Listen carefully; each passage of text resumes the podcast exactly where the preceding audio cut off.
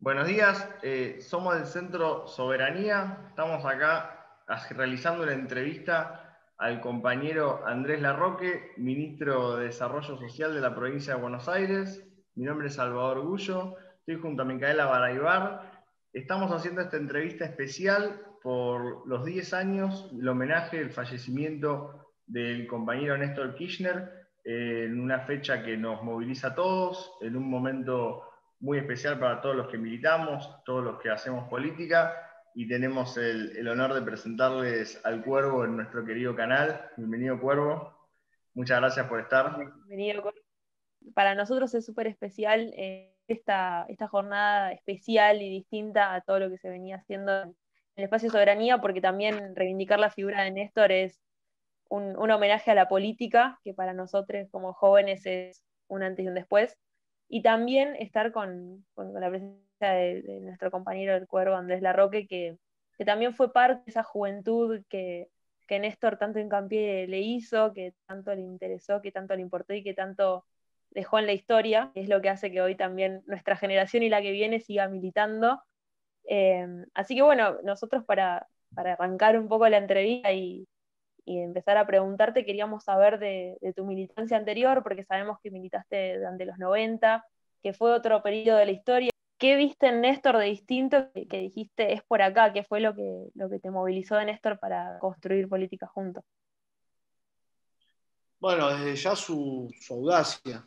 Eh, de hecho, ocurrió algo en, en los primeros momentos del gobierno de Néstor, ocurría una, una cuestión muy común, que era por el nivel de descreimiento que tenía la política en general, veníamos del que se vayan todos y todo. Eh, que en realidad era todo un plano, eh, como que Néstor hacía las cosas bien porque tenía un plan para engañar a, la sociedad. Eso estaba muy instalado de la militancia. No podía ser que eh, este tipo, porque era un desconocido para muchos, eh, fuera tan claro, tan contundente, eh, tan apegado a, bueno, lo que habían sido las, banderas históricas del campo popular, del peronismo y demás. Entonces siempre había como, como un dejo de sospecha, hasta bueno, con el correr de los días, meses, y hablar ya ha pasado un par de años, la, tendencia era muy clara y muy definida, entonces, este, por supuesto que, eso fue generando eh, un respaldo masivo a nivel popular, pero la, primera etapa, eh, lo, que, lo que sorprendía era como que aparecía un presidente que empezaba a hacer lo que siempre habían sido las demandas históricas de, de la militancia en general. Entonces eso generaba como algún tipo de, sospecha por esa tendencia natural a la paranoia y a, la mirada conspirativa que, a veces puede tener la, propia militancia. Pero, pero, sin duda a mí lo que más, más me sorprendió, por supuesto que el discurso del 25 de mayo fue, fue contundente, yo me acuerdo que después del discurso nos reunimos con un grupo de compañeros y compañeras, y yo decía, si este hombre hace el 1% de lo que dijo en el discurso, ya es este, para el campo popular muy importante, ¿no? por el contexto tan complejo que teníamos. Y, por supuesto que cumplió lo planteado en el discurso y, seguro que, mucho más. Eh, pero lo primero a mí que me impactó fue el tema de la cadena nacional para resolver el tema de la Corte Suprema y todo el afer de Nazareno y demás. Eh, la verdad que, un presidente que, que convocara a la sociedad para resolver un problema superestructural tan delicado como es el vínculo con, con, un factor de poder eh, como la Corte Suprema, la verdad que, es una perspectiva de que lo que él buscaba verdaderamente era recostarse sobre, el pueblo y, cumplir. En realidad no había hecho muchas promesas en la campaña, prácticamente no había hecho ninguna, pero sí este, cumplir con su legado o con, sus convicciones que, que, claramente provenían de su militancia juvenil. En ese sentido, para mí, eso fue lo que, lo que rápidamente eh, nos marcó y, por supuesto que lo fuimos certificando con el tiempo, porque semana a semana había alguna medida, alguna definición que, iban orientando un rumbo que nada tenía que ver con lo que había ocurrido en la Argentina, por lo menos en la etapa que nos había tocado militar a nosotros hasta ese, hasta ese momento.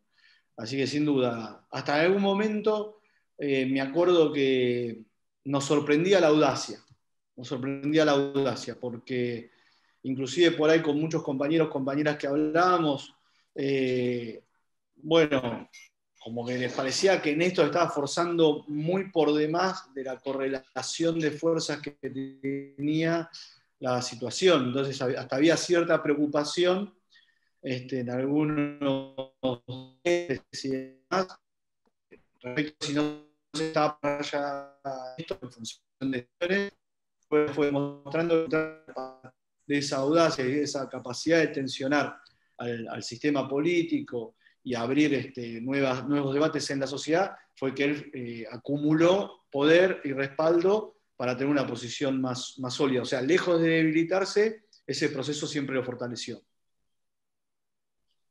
Cuervo, eh, para continuar un poco también con, y, vamos a poder ir yendo y volviendo un poco de, de, lo que es la parte más política de Néstor, sabemos que tuviste la oportunidad de conocerlo como persona, sabemos que otros que tuvieron la oportunidad de conocerlo como persona cuentan que era un tipo especial, que tenía una personalidad especial y que siempre dejaba alguna que otra anécdota ahí para contar.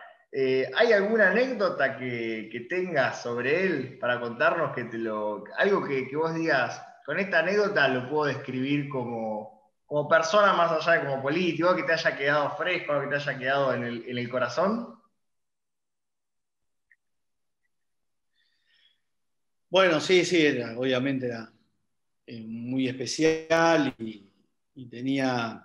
Nosotros, cada minuto que, vivíamos con él, lo sentíamos como, como una oportunidad única, ¿no? Y, por supuesto que mirábamos con muchísimo respeto, más allá de que él tenía una capacidad tremenda de, hacernos sentir cómodos y, para nada marcar la, distancia lógica que podía haber entre un presidente o un dirigente de, magnitud que él tenía. Este, por el contrario, siempre buscaba esa, esa complicidad y, la gracia estaba siempre presente, por supuesto.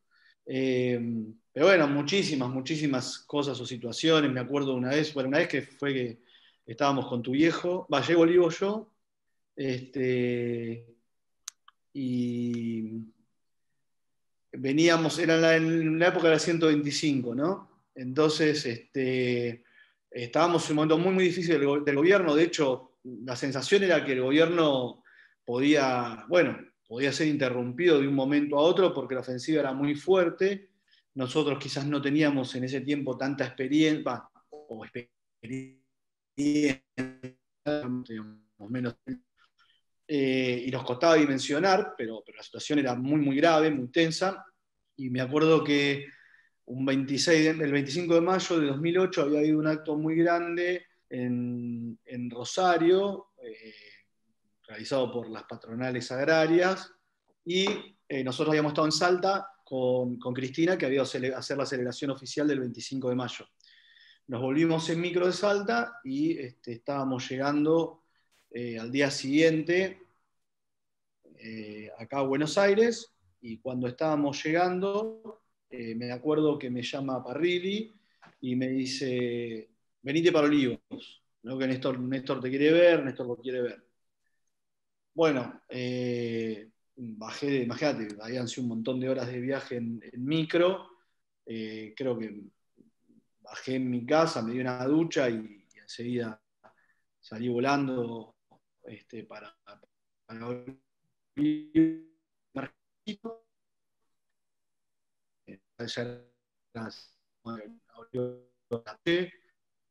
lo que se denomina jefatura de gabinete, que es donde atiende el presidente, muy viejo, eh, el canca, ¿no? Y yo habré llegado, creo que ese día estaba Aguado, y no me acuerdo si Mariana Gracia y Juan Cabandía también. Y bueno, nos pusimos a charlar esperando, bueno, estábamos esperando que nos digan, viste, si Néstor nos recibía o cómo era la cosa.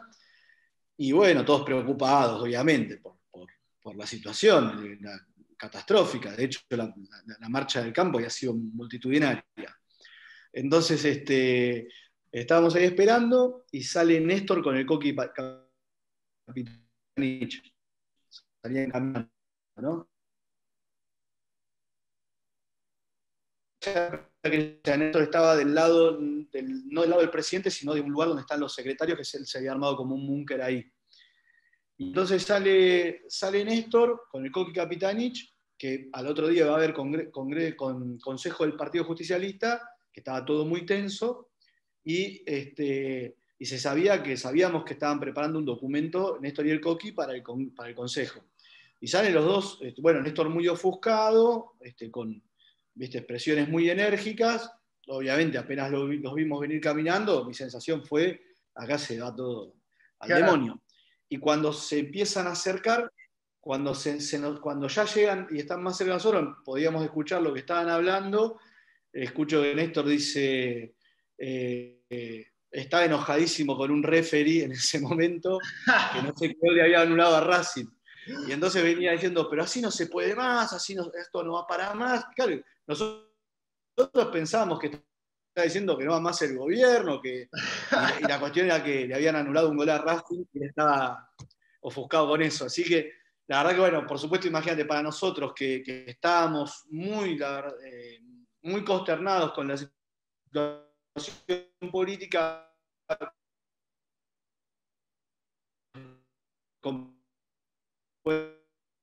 eh, yo le he contado ya, pero después estuvimos la reunión con él y, me acuerdo que nos discutía eh, la tapa de Clarín, era muy, muy, muy notoria una foto de la movilización del campo donde claramente había 150.000, 200.000 personas.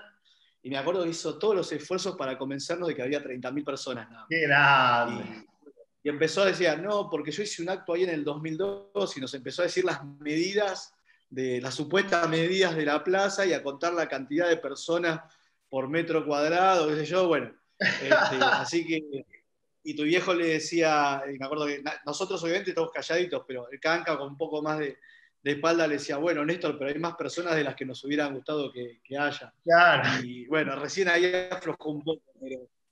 Che, tocaste. El, no, así todo el tiempo, yo creo que, él era un entusiasta sin límite, que lo transmitía. Eh, eh, bueno, y nos dedicaba un montón de tiempo. La verdad que, que las sobremesas después de de, los asados, cuando, cuando íbamos a jugar al fútbol y, demás, o por ahí cuando teníamos las reuniones, él, viste, claramente tenía por ahí una hora, como mucho, como, su agenda, lógicamente, y, él entraba a la reunión con nosotros y era una ametralladora, ¿viste?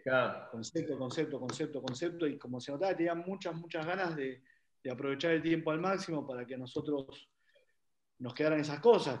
¿Viste? Vas a saber uno por qué, pero, era muy enfático, muy enjundioso en, prácticamente hablar una hora sin parar.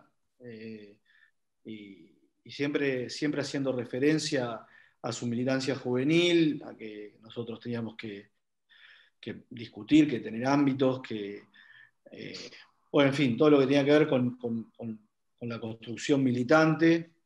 Eh, muy lejos, diría yo, de la mirada más superestructural de la política que podían tener otros actores que quizás eran parte del gobierno y no, no, hacían tantas referencias a la construcción este, política y, territorial. En eso él siempre era muy, muy taxativo. Eh, después podré seguir recordando mil, ¿no? Tocaste, Pero... tocaste el tema de, de su afición por el fútbol. ¿Vos participaste de, partidos de fútbol en, Olivos? Sí, sí, sí. Sí, obvio, obvio. ¿Jugaba Néstor? Néstor jugaba de dos, se paraba de dos. Eh, y, era, viste, un día me acusaba de que yo le me mostraba una lastimadura que tenía y me acusaba de que había sido yo. Entonces eh, me perseguía, viste, me, creo, bueno, ahí estaban los secretarios de él que también jugaban y por ahí te decía, matalo, gritaba, ¿viste? cuando yo agarraba la pelota, gritaba, matalo, matalo a ella. Y, Pero sí, con eso era. ¿Y te, acusó de la patada? Me acusó, me acusó, me acusó. Después un compañero, no lo voy a nombrar para protegerlo, eh, en un cruce que tuvo, viste, fue, fue al cruce y, lo, y, viste, uno compañero grandote, y Néstor también era grandote, y, y terminaron revolcados los dos y lo queríamos matar después del partido, porque decíamos que haces loco. Néstor lo tomaba bien. Es más, de hecho, yo creo que prefería eso a lo que por ahí eh, no, le, no, le, iban a disputar la pelota. Digamos. Ahí, ahí un poco él lo debería tomar también como para ver quién era quién, ¿no? Porque si se la dejaban todas fáciles, por ahí ya, ahí ya él iba viendo por dónde venía la mano. Claro, claro, seguro, seguro, seguro. Sí. Pero bueno, después los partidos eran Los partidos terminaban cuando ganaba el equipo de él. Básicamente eso era, era, como la regla. Claro, dura, dura hasta que demos vuelta el partido. Exacto, exacto. Sí, bueno, ahora volvemos un poco con Mica una pregunta más de. Muchas gracias por estas anécdotas desde lo personal, desde lo humano, este, de Néstor. Y ahora, Mica, volvemos con las preguntas políticas.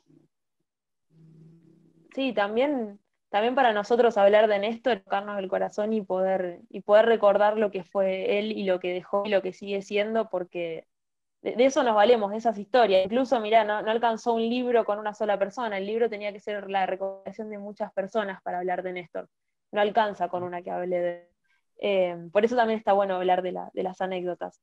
Y, también para, nosotros, los que somos más jóvenes, editando, nacimos con una cultura política eh, muy distinta quizás a la que vos tuviste en el momento que estuviste militando en los 90 y demás, y creo que creemos que Néstor fue la pieza fundamental, el fundante de todo esto. Y yo te quería preguntar, ¿qué fue para vos el dejó Néstor en la forma de hacer política? No sé si se me escuchó bien porque mi internet me deja. No, bueno, Néstor fue la certificada. Ah, ¿Estamos ahí? ¿Estamos? ¿Se, me escuchó? Perfecto. Ah, ok. A ver, Néstor, Néstor certificó todos nuestros principios ideológicos. Eh, nosotros teníamos, a ver, somos, somos una generación que empezó a militar en los 90, pero que nació en los 70, ¿no? Biológicamente. Eh, y miramos mucho, digamos, nuestro nacimiento de nuestra militancia, si bien se dio en, un, en, una circunstancia muy compleja para la política, para el mundo en general, un momento cultural este, muy, muy oscuro también, como fueron los 90, un proceso de derrota, de hegemonía del neoliberalismo, un neoliberalismo que tenía en ese momento una pátina de, lo novedoso, ¿no? no, es un mucho más eh, entonces, eh, nosotros al, mirarnos en el espejo de la generación de los 70, eh, nos resultaba muy difícil convivir con aquella realidad diría que, que, éramos los militantes, ¿no? los y las militantes en aquel tiempo éramos como una especie rara.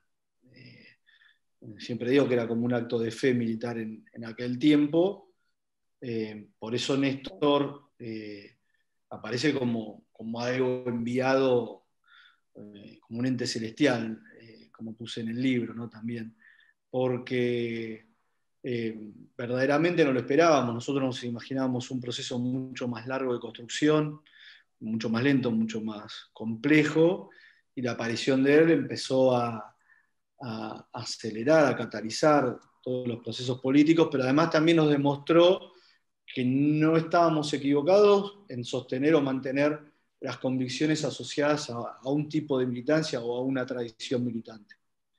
Eh, y, fue como después de mucho bregar en el desierto, fue, bueno, encontrar un oasis, un oasis en términos políticos eh, en ¿no? Sin duda, porque eh, nosotros militábamos todos los días, vuelvo a decir, como un acto de fe, eh, frente a un montón de contingencias, de, de adversidades, para que tengamos claro los espacios políticos en aquella época iban de 10 a 20 personas, 20, 30 personas, estábamos hablando ya de una organización grande o mediana, tendiendo a grande.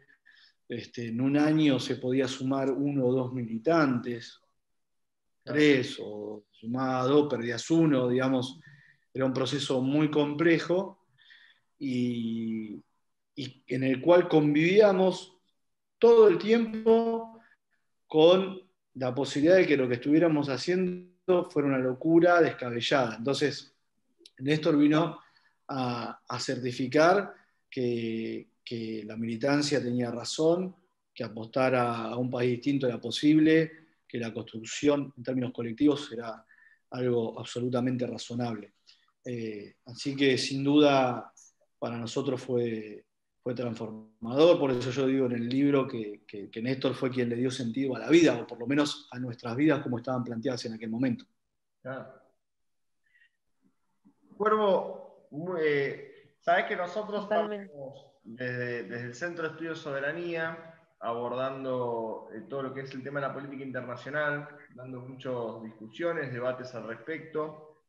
Eh, en esa línea, una de las primeras imágenes que se me viene a mí de Néstor, cuando por fuera de lo que era verlo de, muy chico, cuando ya era verlo como por ahí primeros pasos de militancia, eh, yo tengo 24, cuando tenía 12, 13 años ya estaba generando mis era la imagen de Néstor en el helicóptero eh, en Colombia, si no me equivoco, Venezuela, eh, llevando, siendo presidente de UNASUR este, e intermediando en la política internacional latinoamericana, generando eh, la integración latinoamericana que se consolida en la UNASUR. ¿Cómo, cómo, ves, ¿Cómo viste vos el paso de, de lo que fue la política internacional de los 90 en Latinoamérica y la consolidación del bloque regional? ¿Y te parecía que era algo viable en los 90? ¿Existía la, existía la, idea de que eso podía darse o fue parte de toda una locura de, de, Néstor y del resto de los presidentes? Bueno, como, como te decía antes, ¿no? Eh, el, inicio de los, los 90 coincidieron con, con el auge del proceso neoliberal. Eso, por supuesto, impregnó al mundo en general y particularmente a nuestra región. Veníamos de procesos en todo el, en todo el continente de, dictaduras genocidas y, de una reacción muy, muy fuerte que, dejó el campo digamos, para, para, que florecieran estos regímenes de corte neoliberal.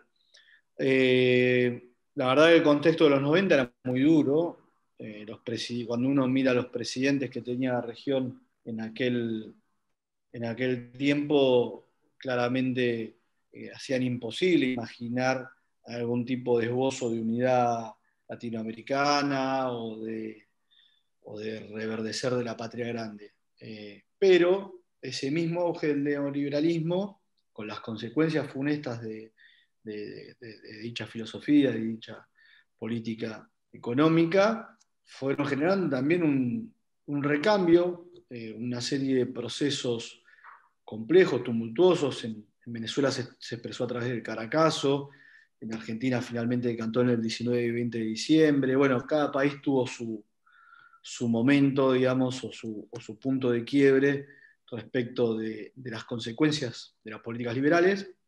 Y en todos los lugares fueron surgiendo este, de una manera más o menos contemporánea gobiernos populares, ¿no? o, apareciendo presidentes eh, que, expresaban las demandas profundas de sus pueblos. Eh, el primero fue Chávez, sin duda, electo en 1998, eh, luego fue Lula, luego fue Néstor, y bueno, y así continuó el derrotero que, permitió que en algún momento en la región fueran mayoría los, presidentes y presidentas que, expresaban una mirada integradora a nivel regional, este, con, un, signo claramente diferenciado de las, políticas liberales.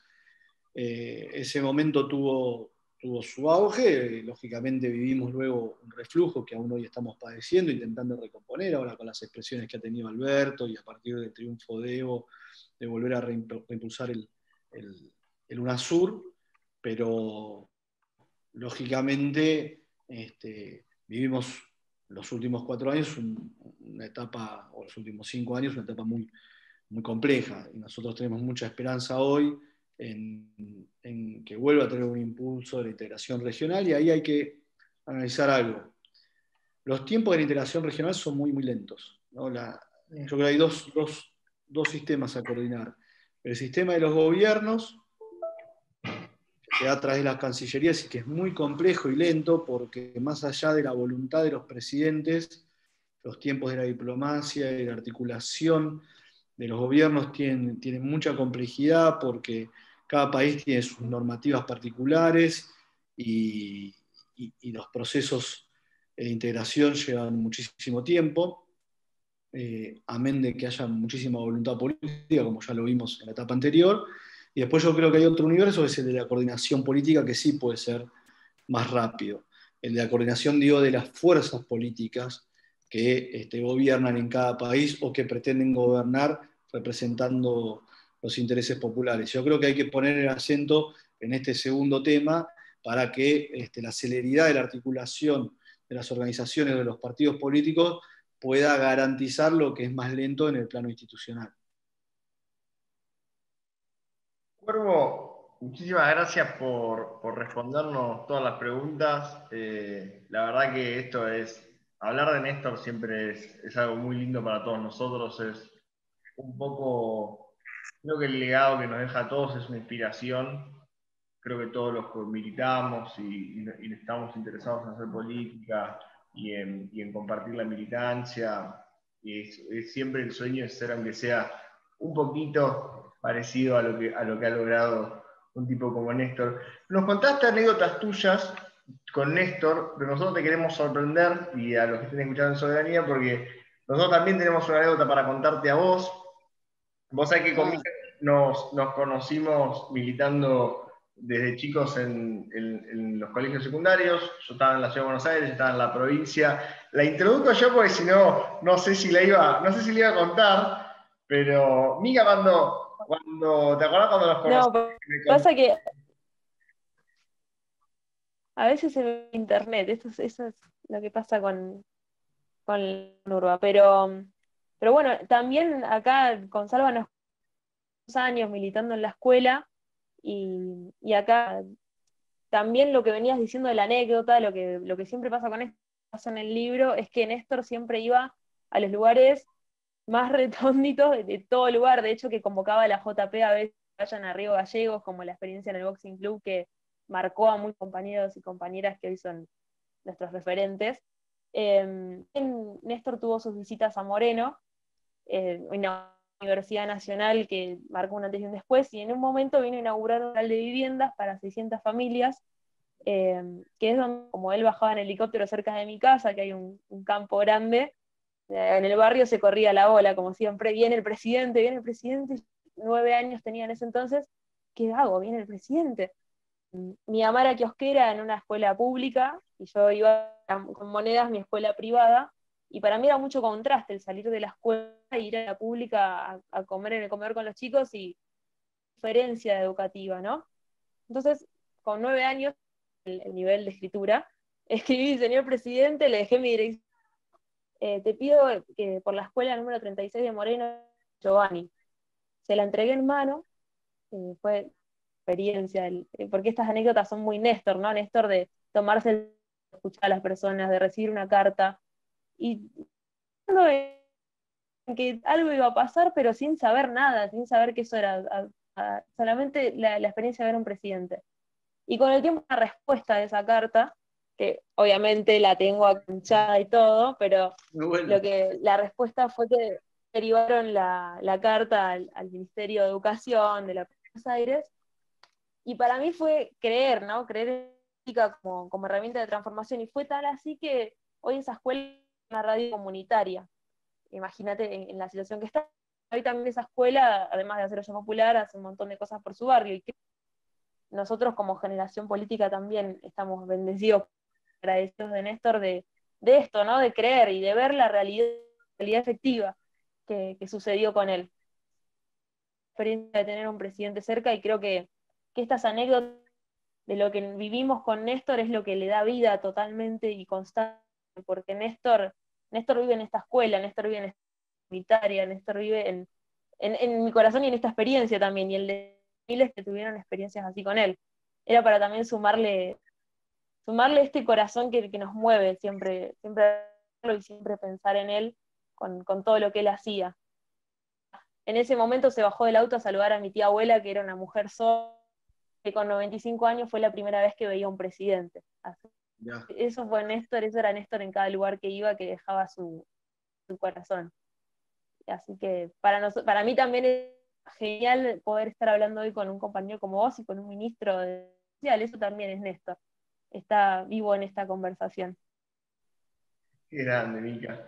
La, verdad que, la verdad que fue un, fue un presidente bueno y la verdad que sorprendía lo que había sido la historia argentina, por lo menos reciente, posterior a Perón, obviamente, que, que haya un presidente bueno, que se ocupara de la gente, que se sensibilizara por los problemas de la gente. Entonces, eso más allá de su capacidad política, de su mirada estratégica, yo siempre rescato la sensibilidad que él, que él tenía porque siempre atendía esas pequeñas situaciones que en realidad no son pequeñas, sino que para cada persona, para cada familia son su universo, ¿no? Y, que, el presidente le prestaba atención, por supuesto que recobraba la, confianza en, que las cosas se, podían cambiar y,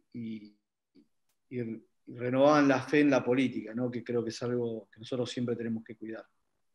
Aparte la cercanía, de, me parece que todo este proceso que vos contaste, de que en un momento 20 compañeros, 30 compañeros eran toda la agrupación, llevar la política de lleno a la gente, que por ahí supongo en, ese momento la política en 3D era algo para circuitos muy cerrados, círculos muy chicos, pocas personas que hacían política o que opinaban de política, y él le dio, le dio una masividad que, bueno, hemos tenido actos y marchas que nosotros, de organizaciones enteras de, gente que militaba eh, eh, y, que aún todavía seguimos siendo, eh, venimos a decir millones de, compañeros este, que, estamos pensando en política y pensando que nuestro accionar modifica. Y creo que por ahí lo que, lo que había quedado hasta que él llegó, lo que pasaba era que, bueno, ¿qué tanto lo que yo puedo hacer va a cambiar algo? Y él vino y dijo, tu carta cambió, eh, eh, saluda, te, abraza y te hace sentir parte y te hace sentir que vos también puedes ser el sujeto transformador, el sujeto del cambio que hicimos. Cuervo, muchísimas, pero muchísimas gracias. Eh, estamos muy agradecidos que nos haya dado la, nota. Bueno, gracias a ustedes. Chao, Cuervo. gracias, gracias. Un abrazo. Chao, chao.